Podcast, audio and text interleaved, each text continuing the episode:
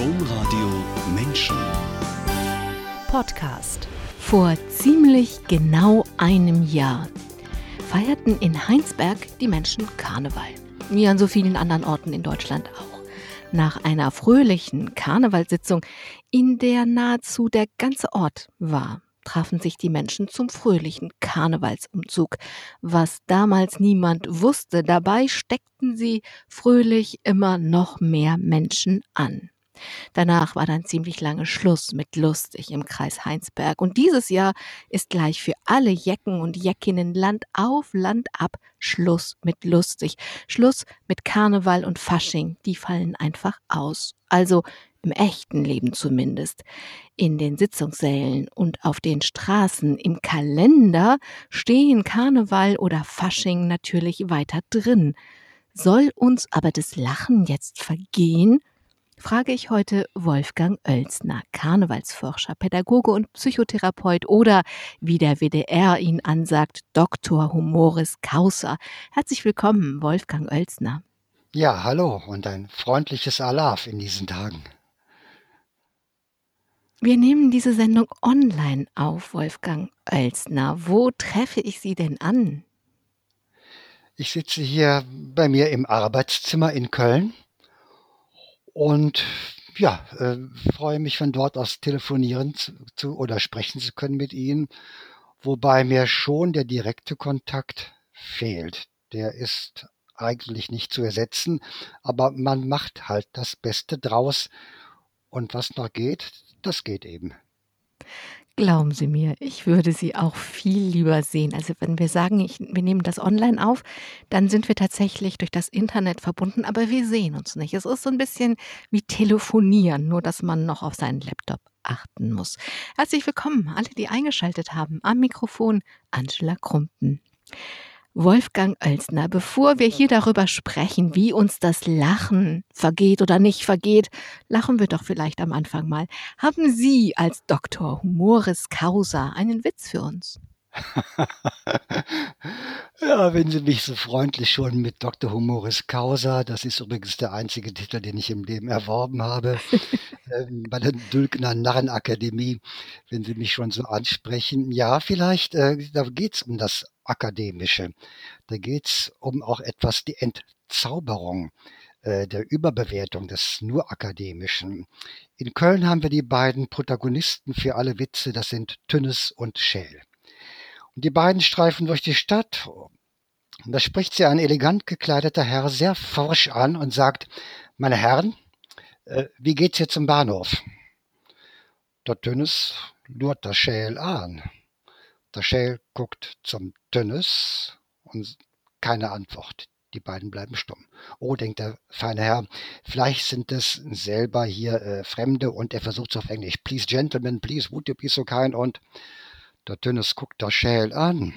Der Schäl guckt der Dünnes an. Stumm. Monsieur, s'il vous plaît. Verzweifelt bemüht der feine Herr noch weitere drei, vier europäische Hochsprachen. Er bekommt keine Antwort und letztendlich zieht er resigniert von dannen. Daraufhin der Schäl zum Tönnes. Jung Tönn, der war ever schlau, der konnte viele Fremdsprachen.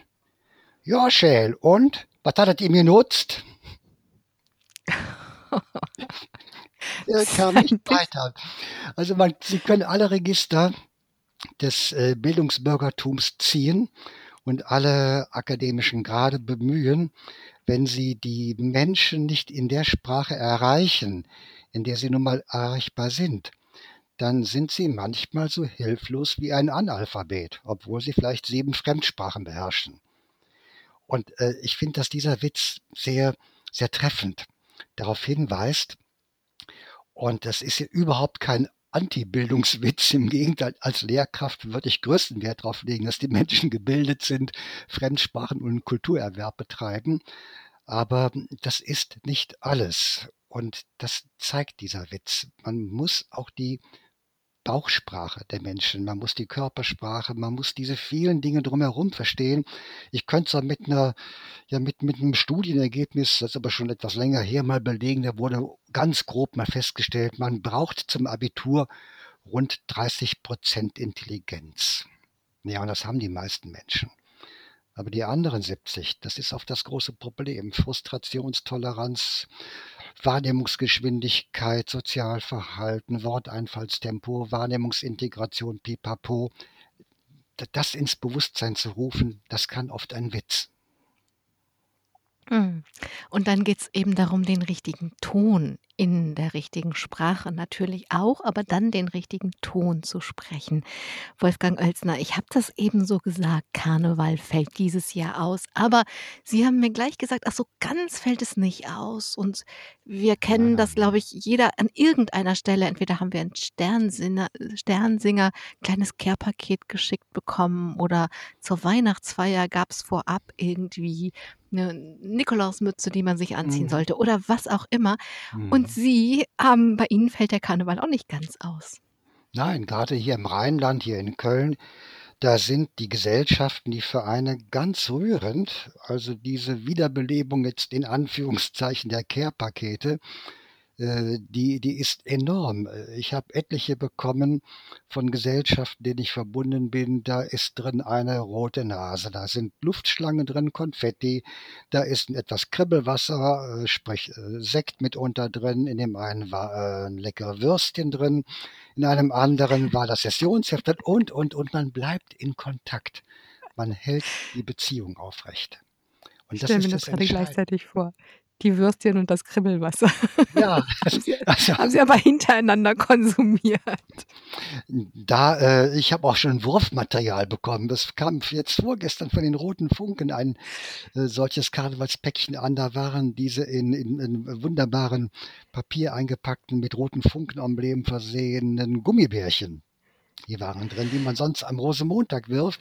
Die Mhm. bekam man schon so als kleine Wegzehrung dann. Also man macht eine ganze Menge, um im Kontakt zu bleiben, äh, bis hin zu Streamingdienste, Online-Treffen und, und, und.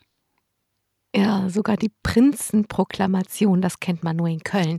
Aber selbst das ist dieses Jahr online gelaufen. Ja, man war Ähm, ganz, ja, man war ganz be bewusst darauf aus, äh, nicht nichts zu machen, äh, um Mhm. auch kein Vakuum entstehen zu lassen. Und ähm, Karneval ist ja, das, das muss man vielleicht auch mal den Menschen in den Nicht-Karnevalshochburgen noch mal so rüberbringen. Karneval ist mehr als ein Event. Ein Event ist eigentlich eine Eintagsfliege. Das kann wunderschön sein, aber da gibt es kein Vorher und kein Nachher im Sinne von Vereinsleben oder eine Anbahnung oder ich bin in der Vorbereitungsgruppe und eine Nachbetrachtung. Karneval ist ja als Brauchfest, als ein Fest unserer Brauchkultur etwas, was ein Vorher und Nachher hat. Und das Vorher trägt uns seit, ja, man kann wirklich ohne zu übertreiben sagen, seit Jahrhunderten. Das festordnende Komitee hier in Köln, das erste in Deutschland damals, wird im übernächsten Jahr 200 Jahre alt. Davor gab es auch schon Fastnachtsformen. Also Karneval ist ein sehr alter Brauch. Und da hat der Brauch etwas Gemeinsames mit den Religionen. Ähm, Religionen sind ja auch keine Eintagsfliegen. So eine Christmette oder ein, ein Osterauferstehungsgottesdienst ist ja kein Event. Das ist auch eingebettet in einen Kontext eines Kirchenjahres. Auch da gibt es ein Vorher und Nachher. Und zu diesen Bräuchen und Religionsgepflogenheiten gehört das Ritualisieren der Genau, Abläufe. das Und wenn das die macht der Karneval. genau, das Ja. ist dann eben tatsächlich ein Ritual. Wolfgang Oelsner, Karneval fällt gar nicht zum ersten Mal aus. Vor genau 30 Jahren, 1991 im ersten Golfkrieg, ist das ja schon mal passiert. Damals haben Sie ein Buch geschrieben, „Wenn die Narren Trauer tragen“. Warum? Was wollten Sie als Reaktion auf den damals ausgefallenen Rosenmontagszug ähm, warum was wollten Sie sagen? Warum Mhm. haben Sie dieses Buch geschrieben? Mhm.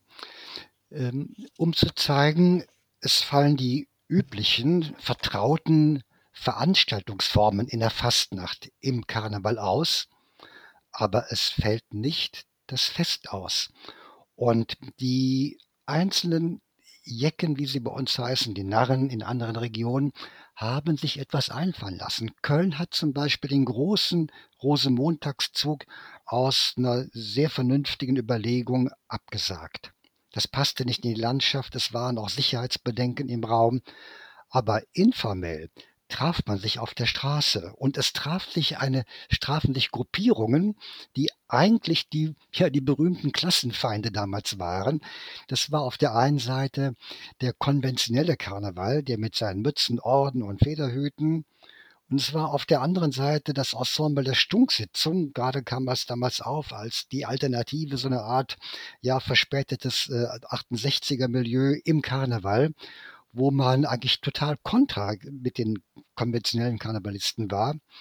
Und die fanden im Schneetreiben auf der Straße einen gemeinsamen Schulterschluss und zogen eine ganz große Wegstrecke des eigentlich ja abgesagten Rosenmontagszug, natürlich ohne Wagen, ohne Bonbons und ohne äh, Uniform, dort entlang. Es war eine Brücke gebaut worden zwischen nach außen zumindest unversöhnlich aussehenden Lagern, da die konventionellen Karnevalisten, da die Spontis der Straße. Das hatte auch eine friedliche Demonstration und war ein Gegenbild zu dem, was da im Irakkrieg damals lief. Und so hat Karneval immer zu allen Zeiten äh, die Kraft gefunden, Gegenbilder zu schaffen. Es ist, wenn Sie den Golfkrieg ansprechen, auch der Geisterzug entstanden. Am Vorabend des Karnevalsonntags, das war noch ein Abend, der auf der Straße ungenutzt bis dahin war, äh, traf man sich um in ja äh, in, in Geisterverkleidung, äh, Psychologen würden sagen, in einer gegenphobischen Aktion. Man machte eigentlich das, was sonst Angst macht, nämlich diese grauenhaften Gestalten, den Tod, Gevatter Tod darzustellen. Man schlüpfte in dessen Rolle und spielte ihn nach, aber man veräppelte ihn und man zog dem Tod die Stacheln. Da sind Sie beim Osterlachen eigentlich. Das äh, ist das, da, da, da verzahnt sich etwas. Man macht etwas, was sonst eigentlich Angst macht, äh, nimmt das auf die Hörner, hier in diesem Falle mit Humor, mit Aktivitäten und nimmt ihm damit etwas von seiner Bedrohlichkeit. Und das ist eine Funktion dieses Brauchfestes Fasching, Fastnacht, Karneval. Wolfgang Oelsner, wenn wir heute eine Sendung darüber machen, wie uns allen trotz Corona das Lachen nicht vergeht, dann vergeht Ihnen das Lachen sowieso nicht so schnell. Auch in schwierigen Situationen zu lachen, das haben Ihren, Ihnen Ihre Eltern von Anfang an mit in die Wiege gelegt. Sie sind in Opladen, also das ist in der Nähe von Köln, vier Jahre nach dem Krieg geboren und Sie haben die ersten vier Jahre mit Ihren Eltern in einem Zimmer gelebt. Ja, ja, man wurde damals zugewiesen. Es gab natürlich Wohnungsnot, nicht nur Wohnungsmangel, richtige Not. Die Straßen waren zerbombt. Und da wurden meine Eltern mit dem kleinen Baby zugewiesen einem älteren Ehepaar, dessen Wohnung unversehrt geblieben war. Die waren natürlich überhaupt nicht begeistert. Und da bekamen wir dieses Zimmer zugewiesen, die Toilette eine halbe Treppe tiefer, Wasser musste man in der Küche der, äh, äh, ja, der, der eigentlichen Wohnungsinhaber dann holen. Und da haben wir gewohnt. Meine Mutter hatte die Gabe, aus diesem Zimmer ein, ein, ein, ein eine Vier-Zimmer-Wohnung zu gestalten mit Schlafzimmer, Wohnzimmer, Küche, Diele, Bad, möchte ich fast sagen. Ich weiß noch, wenn ich dann schlafen ging, da bekam ich eine Decke über das Kinderbettchen äh, und damit das leicht nicht, nicht reinschien. Aber es gab einen Wink aus der anderen Welt und diesen Wink, den brachte mein Vater mit. Mein Vater war Ostpreuße und allein schon, da muss man sich vorstellen, diese Gegensätzlichkeit, ein Ostpreuße kommt ins Rheinland, sein Haus in Ostpreußen abgebrannt, die äh, Eltern äh, auf der Flucht, Oma erschlagen. Er hatte keine Heimat mehr und kommt aus amerikanischer Kriegsgefangenschaft, bleibt hier im Rheinland hängen, kann nichts als seine Musik anbieten. Er war Berufsmusiker und die Karnevalisten sagen, als das Leben wieder so anfing im Karneval, ja, wir brauchen Musikanten, komm, mach mit. Und er konnte sich da schnell einfädeln, war ein sehr guter Musiker und schwuppdiwupp war er in der führenden Kapelle hier in Köln. Und jetzt kommt es, dann kommt er aus Köln, hier aus dem großen Festsaal Gürzenich, der heute noch unser großes Ballhaus ist, und bringt von, von seiner Garderobe die hatten dann auch die Garderoben der, der Karnevalsgesellschaften an, bringt diese Accessoire der roten Funken mit. Die, diese Uniformjacke, den Hut der roten Funken und dann liegt er auf einmal auf der Garderobe in unserer kleinen ärmlichen Behausung und da kommt ein Glanz aus dem großen Gürzenich, aus der großen Welt. Und äh, Musikanten haben die Eigenschaft, so wenn die Veranstaltung zu Ende ist, irgendwas nimmt man noch mit. Man nimmt dann der Frau, was weiß ich, von der Bühnendekoration die Blumen mit. Man nimmt irgendwo, ich bekam später die Liederheftchen mit, mit den Witzen. Ähm, und es war wunderschön. Es kam aus dieser Anderswelt, aus der Welt des Flitters, des Glammers, der Scheinwerfer in unseren, jetzt hätte ich bald gesagt, Stall von Bethlehem, aber in diese ärmliche Behausung kam ein Lichtstrahl. Und da war eine Verbindung. Und die Verbindung war das Brauchfest Karneval. Und da war eine Idee, es gibt was anderes noch. Und die Welt wird mal so weit eines Tages sein, dass wir auch da mal, mal hingehen können. Er nahm mich mit schon mal zum, zum Umzug dann. Das bekomme ich so als Zweijähriger natürlich noch nicht bewusst mit. Aber mit vier habe ich das mitbekommen. Ja, ich runde das mal so ab. Das war meine erste karnevalistische Rolle, die ich hatte. Denn ich war, Frau Krumpen, Sie werden es nicht glauben, ich war mit vier Jahren schon Tambourmajor eines Spielmannszugs. Das dürfen Sie sich so vorstellen, ich hatte den Hut der roten Funken auf dem Kopf, hatte einen Kochlöffel von der Mutter in der Hand und zog immer um den kleinen Tisch in unserer Einzimmerwohnung, äh, führte eine imaginäre Kapelle an und hatte den Marsch der roten Funken im Ohr und wähnte mich da als Tambourmajor. Und so kann man im Spiel das wirkliche Elend äh, auch ein Stückchen vergessen machen. Es gibt vielleicht diesen Satz noch, ich liebe den, von dem Schriftsteller Hans-Josef Oertel, einer der bekanntesten deutschen äh, Schriftsteller derzeit, auch in Köln aufgewachsen, fast mein Jahrgang, den wunderbaren Satz, wo er sagte, an Karneval, da verwandeln wir den ärmlichen Alltag zur Bühne die Dekoration, das Verkleiden, alles das dient dazu. Wir verwandeln den ärmlichen Alltag zur Bühne. Und das ist eine Erfahrung, die machen wir an Weihnachten, wo in der kleinsten Hütte, wo es noch so ärmlich zugehen kann, wenn da eine Kerze auf einem Tannenzweig brennt. Das haben damals in der Nachkriegszeit viele gesagt, die in einem Kellerloch hausen mussten. Dann war diese trans transzendierende Wirkung, diese Verwandlung des Raums, die war zu spüren. Und das können Bräuche. Und das war meine erste Verbindung zum Karneval. Und da hatte ich irgendwo ja Spaß dran und später hat Vater dafür gesorgt als Musiker, dass ich auch ein Instrument spielen konnte. Und er hat mich dann vermittelt und ich bin mitgezogen und habe dann ja viel Musik gemacht. Und über diese Musik, Wolfgang Oelsner, ist viel passiert in Ihrem Leben. Also Sie hatten auch in der Schule, vor allen Dingen am Gymnasium, nicht wirklich was zu lachen, aber Sie sind schnell gut geworden in der Beherrschung ihrer Instrumente und waren Teil des Musikschuls Musikschulorchesters, allerdings Teil der des Lehrer und Lehrerinnenorchesters. Und da hat sie jemand beobachtet und Ja. das war ein Glück, weil er eine andere Seite von ihnen in der Musik wahrnehmen konnte. Ja, das war unser Musikschuldirektor, der durch einen Zufall meinen Vater in der Straßenbahn traf und mein Vater war so deprimiert, weil ich im Gymnasium äh, überhaupt kein guter Schüler war. Und ich ging dann zur Realschule runter und da wollte man mich überhaupt nicht nehmen. Für verkrachte Existenzen vom Gymnasium hat man, hatte man keinen Platz. Das war noch dieses klassische dreigliedrige Schulsystem in den 60, frühen 60er Jahren. Und da sagte der, das kann doch nicht sein, ihr, ihr Sohn, wir haben doch so eine Freude an dem, der ist doch schon bei uns im Lehrerorchester, der ist eine feste Stütze mit seinen 14 Jahren hier. Und ähm, ich muss mal mit dem Realschuldirektor sprechen, denn die Musikschule war in dem Gebäude untergebracht, wo auch die Realschule war. Und dann bin ich dann in dem Falle über eine gewisse rheinische Klüngelei dann doch noch zum Realschüler geworden, denn ich hatte schon ansonsten mich umgeguckt, ob ich Anstreicher oder Bäcker oder sonst was werden könnte. Ich hatte mich da, das hätte mir nicht gelegen. Ich musste aber was machen. Bin ich untergekommen, habe dann da noch mal eine Kurve gekriegt und das hatte gefluppt und ich habe gemerkt, wie schön Lernen sein kann. Da begriff ich was und ich habe auch gemerkt, dass man manchmal ja eigentlich als richtiges Kind aber am falschen Ort sein kann. Und ich war mit zehn Jahren im Gymnasium am falschen Ort. Ich wusste gar nicht, um was es da eigentlich ging.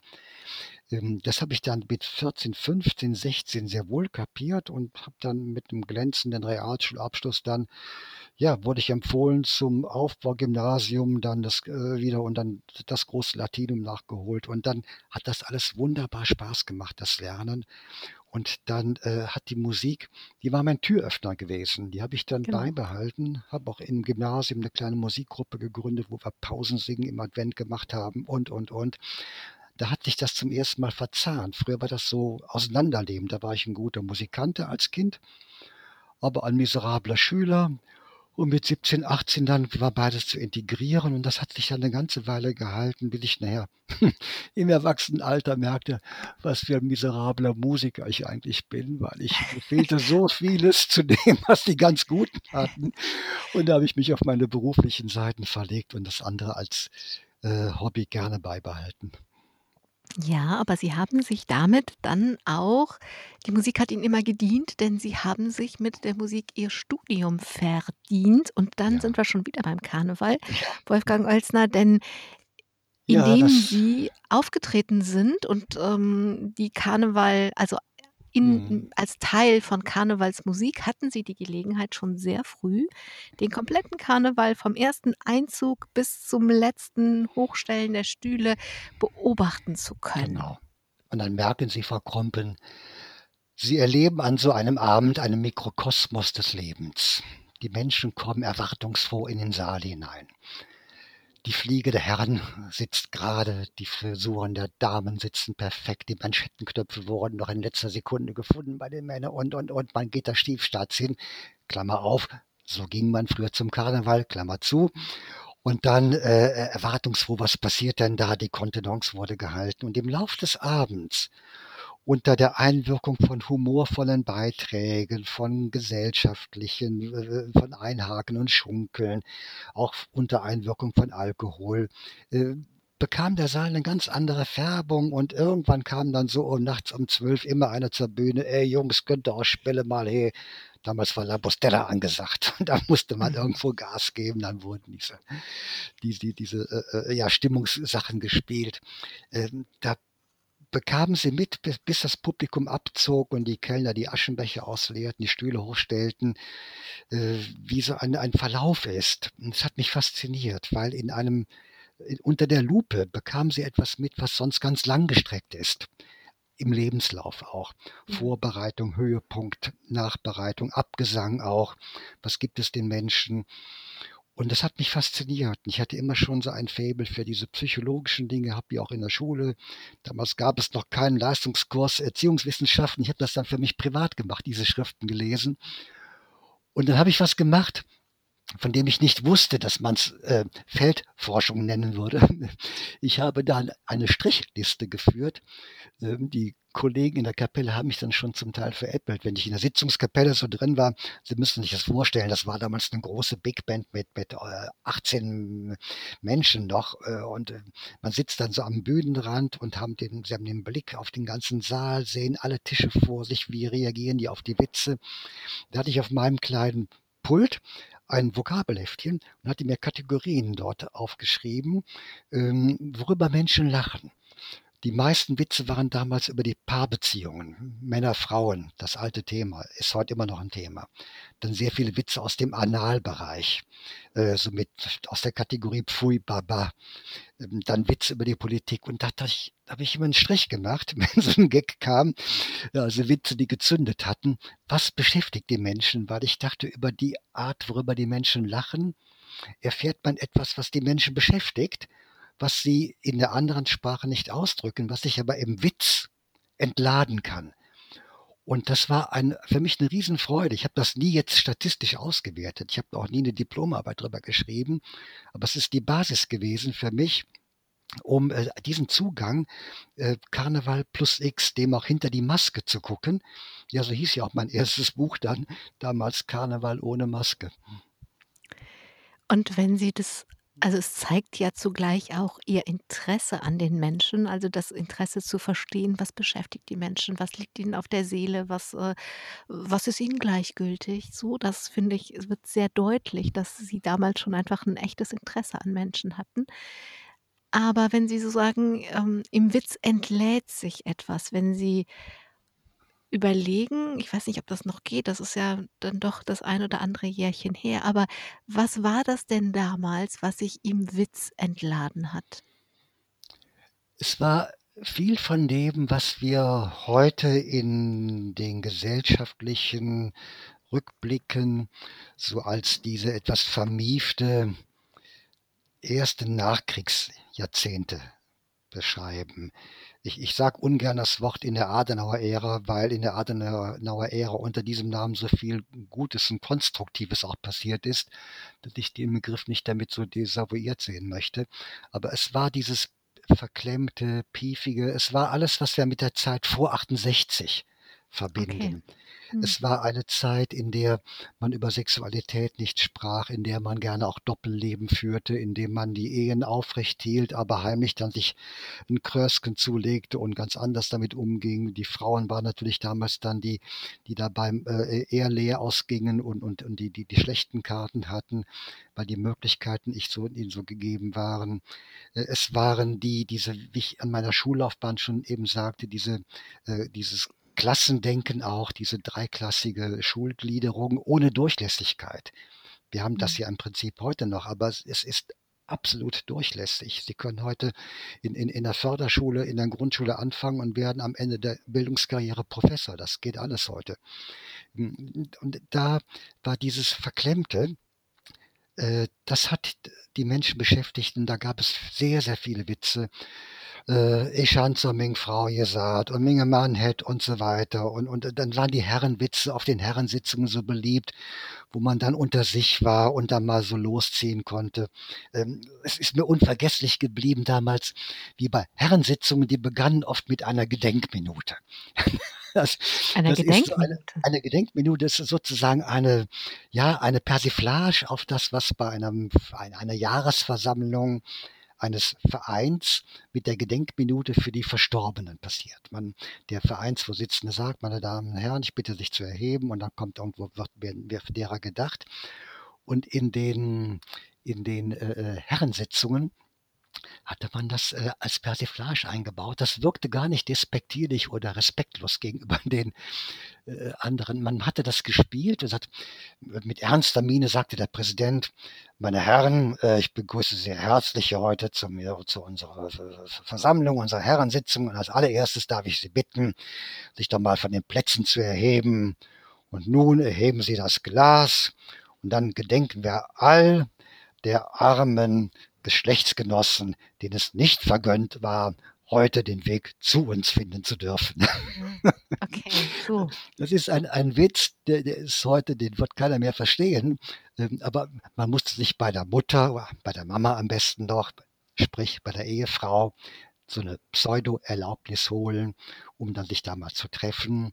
Das war dieses ganze Spiel mit 'ner doppelten Moral, mit, ähm, ja, so, äh, äh, mehr mehr mehr Schein als als Sein, ähm, damit damit da es entlud sich in solchen Gesten. Mhm. Mhm. Und, ähm, das das das war enttarnend damals in der Zeit. Das war auch sehr polarisierend, so wie mit dem Kalten Krieg. Es waren die Ost-West-Witze natürlich immer DDR, die Bösen, die anderen die Guten. Das war ein ein Spiegel der Zeit und das Narrentum macht das immer, dass es der jetzigen Gesellschaft einen Spiegel vorhält. Ich glaube, das ist dann auch wirklich die Aufgabe. Sie haben jetzt schon ein bisschen über diese Zeit gesprochen, in der Sie in der Sie in die Welt gewachsen sind. Das war natürlich auch eine Zeit voller Entbehrungen und Trauer, die Nachkriegszeit. Aber es war auch was so was wie 'ne Pionierzeit, in der vieles ging, was heute nicht ging. Sie haben eben erzählt, was heute geht und was früher nicht ging. Aber es gibt auch das umgekehrte Phänomen Sie Mhm. haben Sonderpädagogik studiert, Wolfgang Oelzen, obwohl Sie das gar nicht vorhaben und hatten. Und bevor Sie als Lehrer so richtig in den Beruf kamen, wurden Sie auch schon Internatsleiter von einem Internat, das Sie erst mal aufbauen mussten. Und Sie haben dann die Psychologie und die Analyse für sich entdeckt. Und das hat Ihnen den Weg gebahnt, Schulleiter einer sehr besonderen Schule zu werden. Und wenn ich da mit so 'ner Vogelperspektive einfach mal, ähm, drauf schaue, dann sind lauter Dinge passiert, die heute so nicht mehr möglich wären. Das stimmt. Sie haben das, ähm, gut zusammengefasst, Frau Krumpen. Ähm, ich bin groß geworden in einer Zeit, da wurde man erwartet. Wann bist du denn fertig? Wann haben Sie denn Ihr Examen? Wir brauchen Sie. Sie wir haben das Gefühl, Sie könnten das. So bin ich groß geworden. Ich habe mich eigentlich, wenn ich mich so recht frage, äh, nie ernsthaft beworben, also keine Initialbewerbung losgeschickt. Ich wusste irgendwie schon, dass ich da gebraucht werde und dann hat man geguckt, dass die Papiere auch noch irgendwie kamen. Das sind alles Dinge, die heute ja kaum noch so gehen. Ich habe es ja selber erlebt als Dienststellenleiter später, auf wie viele Dinge man Rücksicht nehmen muss, was ja im Prinzip auch richtig ist. Man möchte ja dem ganzen Geklüngele und vor allem der Willkür einen Riegel vorschieben. Man möchte es ja objektivierbar machen. Das ist völlig korrekt. Aber man verschüttet auch manche Dinge. Ich habe einen Sinn für Pädagogik gehabt und hatte gedacht, ach, das das das könnte was sein und Lehrerberuf fand ich schön. Äh, als ich das so, äh, in in der Abi-Zeitung dann vor mir gab, da wurde ich beim Abi-Abschlussfest etwas mitleidig von den manchen angeguckt. Ja, bei deinem Quotienten gab's damals noch nicht so, aber man das man fing an, intern mit Quotienten zu rechnen. Bei deinem Schnitt, da wäre doch mehr drin, als jetzt, äh, äh, Lehrer zu werden. Ich fand das ganz schön und dann war ich in der Pädagogischen Hochschule und da hatte mich ein hat mit mich der Dekan der benachbarten Heilpädagogischen Fakultät, äh, kennengelernt bei einem Konzert des Hochschulorchesters. Und da sagte er: „Hören Sie, ich kenne Sie doch aus unserer Gegend. Ich war damals schon in einem Profiorchester nebenbei als Aushilfe. Ich habe Sie auf der Bühne gesehen. Sie sind doch bei uns in der Gegend in Leverkusen und Sie studieren Pädagogik. Hören Sie mal, hätten Sie nicht Lust umzuschwenken in die Heilpädagogik?“ Und ja, was ich hatte mit Behinderten da nichts am Hut eigentlich dann. Hat er wir suchen jemand, der Blechblasinstrumente beherrscht und der sich kümmern möchte um die Körperbehinderten, denn die fingen an, damals gerade entdeckt zu werden. Das war die Contergan-Katastrophe und man merkte, dass die Körperbehinderten bildungsfähig waren. Und man sagte: „Mensch, da da muss mehr passieren, als sie nur zu verwahren.“ Und man wollte auch mit Musik gucken, was ist möglich. Na ja, und dann habe ich mich da kurz erkundigt und bin dann zur Heilpädagogischen Fakultät umgeschwenkt und hatte schon meine Examensarbeit als Thema in der Tasche im im 2. Semester. Weil er sagte: „Wir wir brauchen Sie dafür.“ Dann habe ich dann einen Forschungsauftrag erfüllt und Instrumente umgebaut für Behinderte, von rechts auf links griffig, für die Contergan D Dysmelie-Kinder, also ohne Arme, äh, dass man da so Prothesen für erfand und habe diese Schnittmenge meiner Musik mit meiner Psychologie und Pädagogik verbinden können. Ja, und so bin ich dann auch ins Referendariat gegangen. Und da hat man gemerkt, dass ich eigentlich mehr als jetzt in Anführungszeichen nur Unterricht machen möchte, offenbar auch wohl konnte. Und dann sagte dann damals der Regierungspräsident: „Ja, äh, jemand wie Sie brauchen wir. Wir bauen nämlich grad ein Internat auf. Da braucht man keinen klassischen Sozialarbeiter. Wir wollen auch einen haben, der aus der Schule kommt.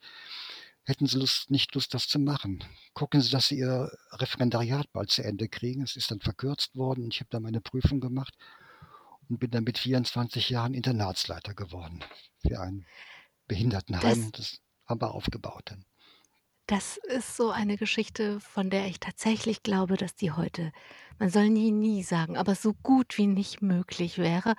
Und das ist ja auch schön, dass so Zeiten, die schwer sind, dass man trotzdem Dinge entdecken kann, die ja, Ja. die möglich sind, wo etwas passieren kann, wo man etwas in die Hand nehmen kann. Ja, man kann gestalten. Man kann gestalten, Genau. man bekam Freiraum, man muss auch liefern, das, das gleichwohl. Und ich habe dann damals in der Tat also ein, ein 16, 18 Stunden Tag zum Teil gehabt und zum Teil noch Zivildienst gemacht. Äh, Das ging bis abends spät, weil ich da im sozialen Brennpunkt äh, auch abends viel arbeiten musste, morgens Vorlesungen gehört und äh, am Wochenende meine Musik gemacht. Nicht nur Unterhaltungsmusik, ich war ja eigentlich klassischer Trompeter, habe viel im Orchester gespielt. Ähm, Das ging, wenn Sie begeistert sind, Frau Krompen, bekommt man viel hin. Aber die Welt war auch offen. Ich erlebe das heute. Ja, die Welt ist sehr, sehr bürokratisch, bürokratisch geworden. Sie ist verkopft. Aber ich erlebe es noch im künstlerischen Bereich und in dem neu aufkommenden so, also IT-Bereich, wo da, da müssen Sie nicht unbedingt Diplome vorweisen, wenn Sie in der Lage sind, für eine Firma da die, die Homepage aufzubauen und deren Computerprobleme zu lösen, dann wollen die die Diplompapiere oft erst äh, gar nicht sehen. Können Sie es oder können Sie es nicht? Da gibt es noch solche Nischen. Und die waren damals natürlich viel, viel größer noch, als sie, als sie heute sind. Ja, das äh, war, war eine, eine schöne Zeit. Und ich äh, kann sagen, das hat alles zwei Seiten. Und dieses Unfertige, ich will jetzt nicht die Romantik bemühen, in den Trümmerlandschaften gespielt zu haben. Das war nicht romantisch, das war auch sehr gefährlich zum Teil. Aber es war eine Freiheit. Das Entscheidende, den Satz muss ich loswerden dabei, das Entscheidende ist, dass sie als ein, ich muss es mit meiner Fachsprache sagen, als ein sicher gebundenes Kind groß werden. Als ein Kind, das weiß, wo es hingehört. Und da reicht ein Zimmer, vier Jahre lang, ohne Küche, Diele, Bad, ohne Balkon. Das reicht, wenn die, die sich Vater und Mutter nennen, da sind, verlässlich sind. Dann ist die Beziehung da. Wenn die da ist, dann kann der Mensch ungeheuer viel. Und ich frage mit Bedacht, ich, ähm, es gibt immer so viele Dinge, die ich fragen könnte und erst recht bei einer Biografie, die so reich ist wie die Ihre. Aber ich frage mit Bedacht nach genau diesen Räumen, die möglich waren, weil wir diese Sendung ja heute machen und heute fällt Karneval aus wegen Corona und wegen Corona gibt es viele Dinge, die schwierig geworden sind. Mhm. Familien sind enorm belastet im Moment. Sie müssen unglaublich viele Dinge gleichzeitig machen. Und ich sage das, ich frage deswegen halt auch danach, weil ich die Hoffnung habe, dass es etwas gibt, was ermutigend ist da drin. Ich kann es mal jetzt auf den Karneval fokussiert sagen. Das andere wäre eine eigene Sendung wahrscheinlich, äh, wie Familien damit ja machen. Aber lassen wir es mal jetzt in dieser Session, Kam- Kampagnenzeit darauf den, auf den Karneval mal konzentrieren. Hm, Nehmen wir mal das Verkleiden. Das Verkleiden hat viele Aspekte, außer dass es Spaß machen kann. Aber es hat, ich, ich nenne mal vier Aspekte. Es hat den Aspekt des Interaktiven. Die Maske lebt vom Du. Ich verkleide mich, um ein anderer zu sein, aber das bekomme ich nur in der Resonanz gespiegelt, indem ein anderer darauf eingeht. Und das liegt alles flach. Das funktioniert im Moment nicht, weil wir nicht uns nahe kommen dürfen und damit der Maske nicht spielen können. Das ist richtig blöd. Ähm, Wenn das nämlich sein könnte, dann könnte der zweite Aspekt greifen, dass eine Maske sogar einen verzaubert und verwandelt. Also sie kann wirklich transzendierende Wirkung entfalten, ähm, dass ich, äh, nehmen Sie ein Kind, dem Sie eine Krone aufsetzen, einen Fünfjährigen, dieses Kind schreitet in dem Moment. Es geht anders, es spricht anders, es ist für Sekunden König. Das entfällt auch, weil der Resonanzraum der Sozialgemeinschaft gekappt ist. Gut, das geht nicht. Es gibt zwei weitere Aspekte des Verkleidens, aber das ist das Demonstrieren und das Dekorieren. Eine Kostümierung, eine Gewandung hat doch immer einen zeigenden Aspekt, einen demonstrierenden Aspekt. Hey Leute, seht mal her, ich bin mal der und der. Oder ich will damit etwas bekunden. Das ist in der kleinsten symbolhaften Form sind das solche äh, Sticker oder nehmen Sie mal die AIDS, die rote AIDS-Schleife. Die trägt man ganz dezent, aber alle Welt weiß, das ist so irgendwo ein geistiger Gleichklang. Wir stehen für eine Idee und der andere trägt die auch. Und wenn Sie jetzt an den Karnevalstagen mit einer roten Schaumstoffnase zum Bäcker einkaufen gehen. Da können sie Abstand halten und alles. Aber sie können signalisieren, hey Leute, es ist doch eigentlich eine andere Zeit. Ich möchte mhm. daran erinnern. Es ist doch mhm. Karneval, Fasching heute. Ähm, dieses Demonstrieren geht und der andere kann durch sein kleines Signet, was er zeigt, vielleicht einen, bunten Schal, in Köln heißen die Mottoschal, er kann auch etwas zeigen oder man hat ein Hütchen auf oder die, die Narrenmütze der Gesellschaft. Man kann damit zeigen, ja, wir haben verstanden, es ist doch eine andere Zeit. Leider geht es im Moment nicht. Und das kann die Dekoration auch. Ich bin fest überzeugt, dass nicht nur unsere Wohnung an Karneval hier anders geschmückt sein wird, als sie sonst im Jahr ist. Man macht Ey, Im Ernst? Sie schmücken Ihre Wohnung? Ja, na klar. Zum Karneval? Ist doch Karneval. Ja, Was dann, tun dann, Sie? Erzählen Sie. Ich käme nie auf die Idee, meine Wohnung an Karneval zu schmücken. Ja, doch, da wird in einem Zimmer, da hängen Luftschlappen an einer Lampe. Äh, sollte ich in, in der Session einen Orden bekommen haben, hängen die dann auch irgendwo an, an, an der Lampe oder am Nagel. Ähm, dann wird, wird was Konfetti gestreut, dann werden die Berliner Ballen und die Mutzen, wie sie in Köln heißen, also für die im Süden uns zuhören sollten, diese, die, die, die Schmalzgebäcke vom Schmutzige Donnerstag, die werden dann gekauft. Und das ähm, sind Attribute, die das Thema verwandeln. Das ist ein Foto vom Dreigestirn ist aufgestellt. Ähm, es ist Karnevalszeit. Es ist wie an Weihnachten, aber ein Tannenbaum im Advent haben wir einen Adventkranz. Das ist eine Jahresrhythmisierung. Wollte ich gerade sagen. Also es ja, hört sich echt an wie, ja, wie an Weihnachten. Dann brauchen wir dann ja. die was Ja. da die Lichterschlangen sind, sind jetzt die Luftschlangen. Genau, nach Aschermittwoch kommen dann die die die Forsythienzweige aus dem Garten. Ähm, man man lebt doch auch irgendwo mit dem Jahreskreis und holt sich Dinge ins Haus hinein. Nach dem Urlaub sind da vielleicht die Fotos vom vom Strand und die Urlaubsbilder, die man an der Küchenpinnwand hängen hat. So sind jetzt närrische Accessoire da Accessoires da und es sind viele Wohnungen. Da bin ich ganz fest, da würde ich jede Wette eingehen, ähm, die werden karnevalistisch geschmückt sein. Vielleicht nicht so üppig, weil man keine Party machen kann, wie in anderen Jahren. Ähm, und das ist ja das Tolle auch, dass die Narren, die scheinbar doch so Jeckennarren, vernünftig sein können. Alle Gesellschaften rufen auf, Leute, haltet Abstand, macht keine Party, feiert nicht. Aber wir haben Karneval und dann werden Bilder gestreamt, man schickt über, macht Zoom-Konferenzen, guckt in die andere Wohnung rein, hey, wie sieht's bei euch aus? Klammer auf. Hängen da auch Luftschlangen? Ja, ne, das haben wir letztes Jahr Weihnachten übrigens auch so gemacht. Mit denen, mit denen wir Weihnachten sonst immer face to face zusammen waren, haben wir geguckt, einen Tannenbaum gezeigt auf dem Apparat. Na gut, und das, das sind Dekorationselemente, die zur Demonstration geraten können. Die sollen doch zeigen, das gehört jetzt eigentlich dazu, kann nicht in dem alten Stile ausgekostet werden, aber es ist deswegen noch da und, das ist die wichtigste Botschaft, es wird wiederkommen. Wir halten die Kontinuität. Und das ist der Zauber von Bräuchen, auch von sogenannten Volksbräuchen. Man stellt sich in die Reihenfolge einer Kontinuität. Und damit ist man Garant, dass etwas, was war, auch in Zukunft bleiben kann, wenn wir Menschen dahinter stehen, es wichtig finden und es gestalten wollen. Und das ist jetzt diese verkürzte Aufgabe von Karneval in diesem Jahr. Und dieses weit fassende Fest mit so vielen Facetten kann jetzt mal das Scheinwerferlicht auf die Facetten legen, die sonst nicht so im Lichterglanz stehen. Man kann mal sich mehr um die Hintergründe, mit den Hintergründen beschäftigen des Festes. Man kann mal an Kostümen was arbeiten, wo man sonst in der schnellen Feiertaktung gar nicht zukommt.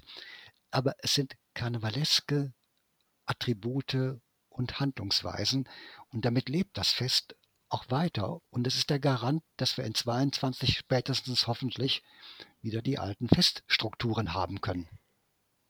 Was mir aufgefallen ist, dass jetzt im Nachdenken über die Verbindung von Corona und Karneval für diese Sendung hier, ähm, ist mir aufgefallen, dass es ja eigentlich wenig Dinge gibt, wenn ich jetzt mal das Clubbing, also das zusammen Feiern, äh, weglasse, in dem so ausgeschlossen ist. Also Corona macht Karneval so wie Karneval feiern gehört. Ob das in der Kneipe ist, wo immer noch mehr Leute reinpassen auf einmal und alle sich anfassen und schunkeln, wenn sie halt zusammenrücken, passen noch mehr rein oder Mhm. ob das auf der Straße ist oder wo auch immer. Es ist so eng miteinander, dass Corona und Karneval so schlecht zusammenpassen Ja. wie wenig Dinge. Das stimmt, ja. Und das das, äh, darf man auch betrauern, ne? Wir müssen das auch nicht schönreden. Das, was ich gerade nannte, das sind, äh, Nebenaspekte des Karnevals, die in diesem Jahr als Hauptaktivitäten uns verbleiben. Äh, äh, über Karneval was zu lesen und und und die Wohnung zu dekorieren, ersetzt nicht das Gefühl einer Feier oder einer Tanzparty oder einer Sitzung. Da müssen wir uns nichts vormachen. Das dürfen wir auch betrauern. Aber es ist nicht nichts und das ist nicht wenig, wenn wir überlegen, was wäre die Alternative? Das wäre die Resignation, die Re Depression womöglich. Und äh, wenn es das nicht sein soll, dann können wir auch mal die Nebenaspekte in den Mittelpunkt stellen, aber immer wissend, das sind Platzhalter eigentlich für eine Zeit, die wieder hoffentlich besser werden wird, wo das andere möglich ist. Wolfgang Oelsner, nun sprechen Sie als jemand, der Sie haben das eben gesagt, der schon als Kind die Karneval die Anderswelt war, die Welt, die ein Versprechen in sich trug, dass es dass das Leben auch anders sein kann. Und gibt es ja Menschen, die sehen das ganz anders. Ich vermute, dass es viele Menschen gibt, die total erleichtert sind und sagen: „Boah, also wenn Corona irgendwas Gutes hat, dann, dass uns dieser Spuk dieses Jahr erspart bleibt. Ich glaube, Mhm. wir dürfen nicht so tun, als wären alle so, dass sie jetzt Luftschlangen sich in die Wohnungen hängen. Und wenn ich auf Ihre Publikationen gucke, da gibt es ein Buch, das heißt „Karneval, wie geht das?“ Das ist auch Ihr jüngstes Buch. Wenn jemand, dem der denkt: „Oh, kein Glück, dass dieser Spuk dann dieses Jahr nicht stattfindet.“ Wenn der dieses Buch dieses Jahr lesen würde, hätte er dann nächstes Jahr Spaß an Karneval oder Fasching? Ne, das bekommt man nicht durchs Lesen. Das Lesen ist ein das ist wie 'n Reiseführer. Wenn Sie vorher das lesen, wie es, was weiß ich, in Flandern oder in Andalusien aussieht, dann waren Sie noch nicht da. Aber es könnte Appetit darauf machen und wenn Sie dort sind oder vor allem, wenn Sie wieder zurück sind, sagen: „Oh, da habe ich so viele gesehen, das möchte ich noch im Nachhinein besser verstehen, um eventuell ein zweites, drittes Mal mit 'nem erweiterten Erkenntnishorizont wieder hinzufahren.“ So sind Bücher über Karneval zu verstehen. Dieses Fest vermittelt sich, indem man's erlebt.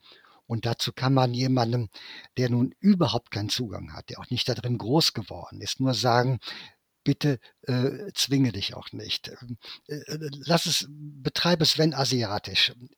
Es kommt über Asiatisch? dich asiatisch. Et kütt, würde man auf Kölsch sagen. Et kütt oder et kütt nit.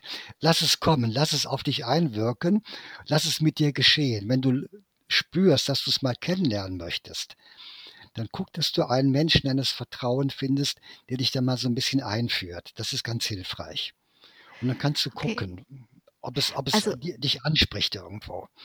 Mhm. Also, was Und Sie geschrieben haben, Karneval, wie geht das? Versteht sich als so 'n Reiseführer. Es gibt eine Welt, die heißt, sagen wir, Andalusien, die heißt Karneval und wenn du dahin reisen möchtest, dann erwartet dich das und das. Aber wenn ich Ihnen jetzt zuhöre, dann sagen Sie, der Reiseführer ist schön, der Reiseführer auf Papier, aber noch wichtiger wäre ein Reiseführer in Fleisch und Blut, Ja. der dich an die Ja. Hand nimmt. Ja, man muss man muss das wirklich erleben.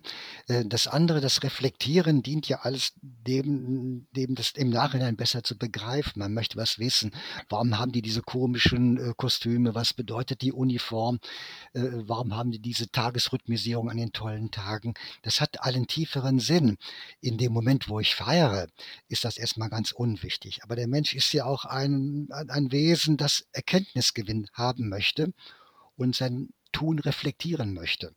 Und an diesem Punkt, äh, ist so ein ein ein Reiseführer hilfreich, hm, es noch mal zu verstehen. Und dann passiert etwas, das ist dem alten Goethe schon so ergangen. Wissen Sie, Frau Krumpen, der hat der hat, äh, 1787 den römischen Karneval erlebt und der war orgiastisch und der war derb auch. Das war au auch auch aggressiv zum Teil mit den Kutschenrennen, die dort waren. Das war aber auch ein eine wirklich, das war ein ein Vorhof der Hölle für einen solchen, äh, literarischen Pingel wie den Geheimen Rat aus Weimar.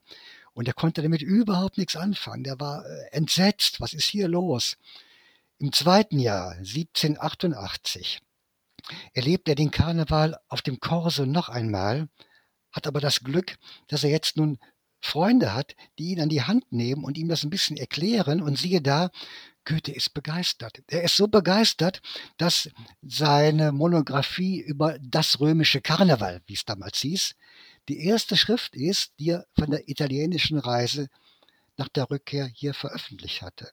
Das heißt, er hatte etwas verstanden, was er beim zweiten Mal dank der, der Hilfen auch, was sich ihm mehr erschloss. So kann es einem damit gehen wenn man das nicht hat, soll man die Finger davon lassen und warten, dass was kommt, sich nur nicht selber zwingen. Das und auch die anderen, bitte lasst die in Ruhe. Und die, die haben ja Recht auf die, ihre Ruhe auch. Äh, äh, aber manchmal springt es dann über und dann kann es wunderschön sein. Ja, und äh, andere, die das nicht so kennen von klein auf, ich vermute, fast kommt die Frage bei Ihnen, was machen die eigentlich? Sind die alle, haben die nur ein halbes Leben oder sind die verkümmert oder was? Äh, wenn wir mal genau hingucken, die Menschen suchen sich ihre Nischen. Äh, es, die haben ihren Karneval anderswo, meinen Sie? Ja, ja, ja, ja. Äh, das, mm, es gibt ganz viele mm, versteckte Möglichkeiten. Ich habe mal von einem im, im, norddeutschen Raum muss das gewesen sein, da gab es den Club der Präriefreunde. Wissen Sie, die spielten okay. an den Sommertagen am Wochenende äh, Indianer. Spielen ist jetzt nicht böse gemeint, aber also in Anführungszeichen. Nein, aber die machten das als ethnologische Selbsterfahrung, als Studie. Club der Präriefreunde. Es gibt hier in Köln äh, die, die Gruppen, die haben mit dem Karneval wenig zu tun, aber es sind die Hunnenhorden. Die, die, die leben dieses Leben Attila ja, Rex und so weiter nach. Es gibt ja auch die mittelalterlichen Märkte und die genau, Spiele und die, genau. es gibt die Leute, die sich als Comedy-Figuren verkleiden und wunderbar das Beispiel. Ja. Cosplaying heißt das. Cosplaying genau. heißt es, glaube ich. Ja, Wolfgang Oelsner, ich muss leider auf die Uhr schauen, auch wenn ich Ihnen noch gerne ganz lange zuhören würde. Schaffen Sie das? Haben Sie einen, damit wir am Ende was zu lachen haben, einen kurzen Witz? einen kurzen. Da muss ich, ich noch das Erzählen wegnehmen. Ziemlich kurz. Nee, ich, den, den ich habe, ist etwas lang. Ich versuche es mal. Gucken Sie, ob er reinpasst. Sonst mm, äh, äh, geht nicht. Geht Kurz. Nicht. Fällt mir jetzt nicht ein. Nein. Okay, dann, dann nicht. Wir haben ja so viel. Sie haben ja schon erzählt und wir haben ähm, auf jeden Fall Spaß. Also ich hatte Spaß, Ihnen zuzuhören und ich hoffe, Sie, die Sie eingeschaltet haben, hatten auch Spaß. Erstmal danke Ihnen, Wolfgang Oelsner, dass Sie sich diese Zeit genommen haben. Und ich hoffe, Sie haben dann jetzt Zeit, um sich ein Kostüm zu basteln oder Ihre Karnevalsforschungen zu vertiefen, wenn Sie nicht zu so vielen Sitzungen müssen. Danke dafür. Ich danke allen, die zugehört haben. Und vielleicht war was Inspirierendes dabei, dass Sie, wenn schon nicht den Karneval oder den Fasching an sich für sich entdecken, aber den Karneval oder den Fasching in ihrer Nische. Ich wünsche auf jeden Fall, dass wir trotz Corona alle was zu lachen haben. Am Mikrofon war Angela Krumpen. Machen Sie es gut oder lachen Sie gut. Domradio Menschen. Weitere Informationen finden Sie auf domradio.de.